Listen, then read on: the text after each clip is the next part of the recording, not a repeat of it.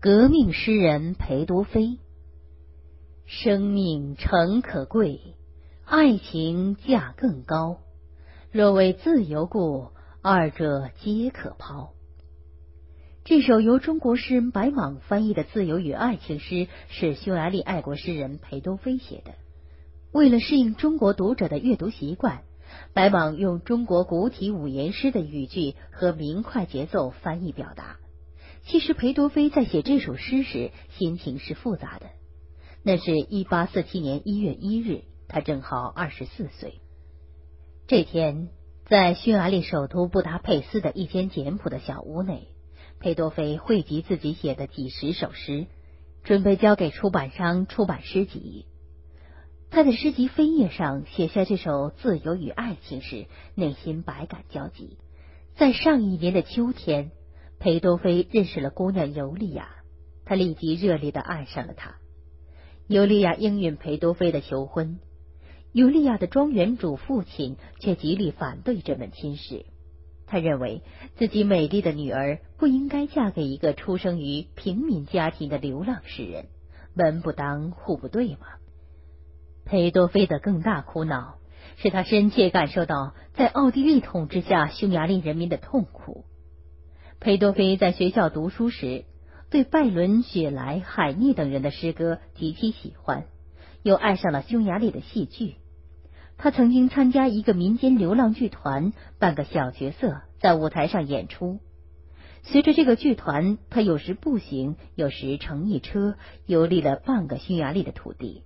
在小客栈和帐篷里，在多瑙河桥下，他体会到，在奥地利皇室和匈牙利贵族双重压迫剥削下，匈牙利的广大民众生活在贫困之中。他也学会了用民歌的通俗语言写诗。他逐渐明白，自己的笔应该书写为争取自由而奋起反抗的精神。我梦见流血的日子。他将世界全部毁灭，在旧世界的废墟上建设起崭新的世界。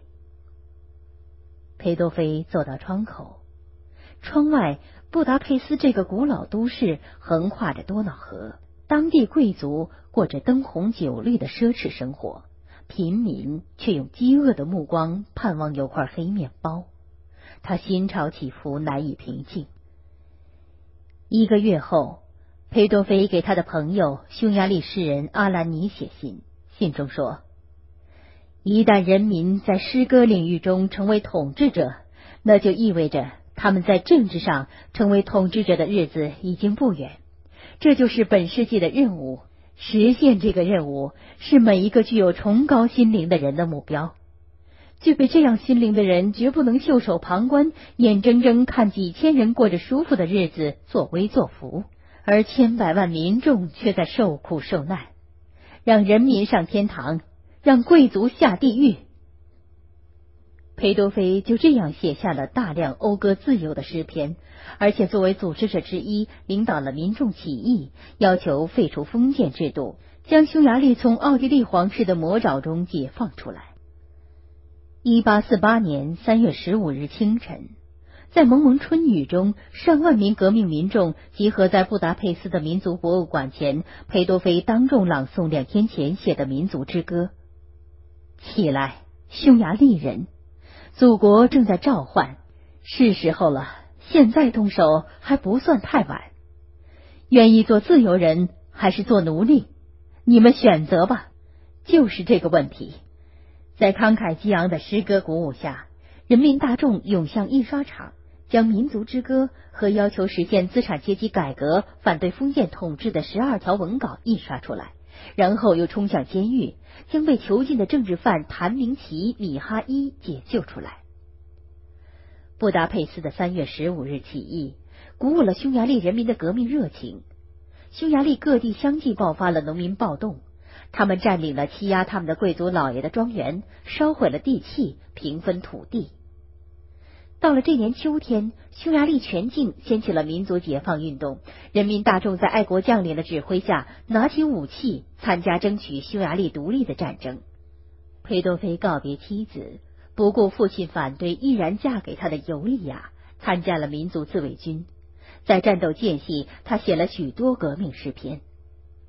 但是，奥地利皇帝在沙皇尼古拉一世支持下，组织军队残酷镇压。沙俄政府派出十四万军队，带着五百多门大炮，其中有装备精良的哥萨克骑兵，也对匈牙利民族自卫军发动凶猛的进攻。面对强大的敌军，匈牙利民族自卫军奋力拼杀，一场又一场的血战仍无法取胜。沙俄军队的铁蹄践踏着匈牙利土地，许多爱国志士被残杀。为了冲破沙俄军队的包围，匈牙利民族自卫军再次反击。当时任少校副官的裴多菲遵照规定是应该留在后备部队中，但他仍赶往战斗前线。在这次激战的前夜，他给妻子尤利亚写信，信中说：“战斗非常激烈，我准备为祖国牺牲，唯有这样才是我最光荣的前途。我的妻子啊，我们的孩子朱尔坦会走路了吗？要教他说话，逗他笑。”一八四九年七月三十一日，裴多菲勇敢的出现在子弹横飞的战场。他身边的民族自卫军骑兵打退了沙俄军队的进攻，使他热血沸腾，却忽略了自己的安全。敌人已经发现独自站在一条小溪桥头的这个匈牙利人，便朝他开枪射击。裴多菲灵活的躲过枪弹，奔进玉米地。两名哥萨克骑兵策马冲了过来，第一个挥起军刀狠狠劈下，裴多菲一个闪身避开了。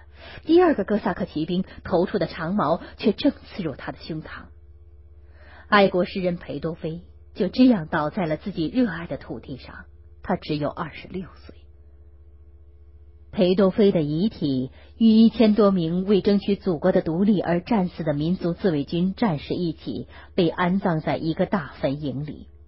他所写的大量诗歌，不仅仅属于为匈牙利独立斗争的战士们，也广泛流传于那些被压迫、被侵略的弱小民族国家中，鼓舞着他们。奋进。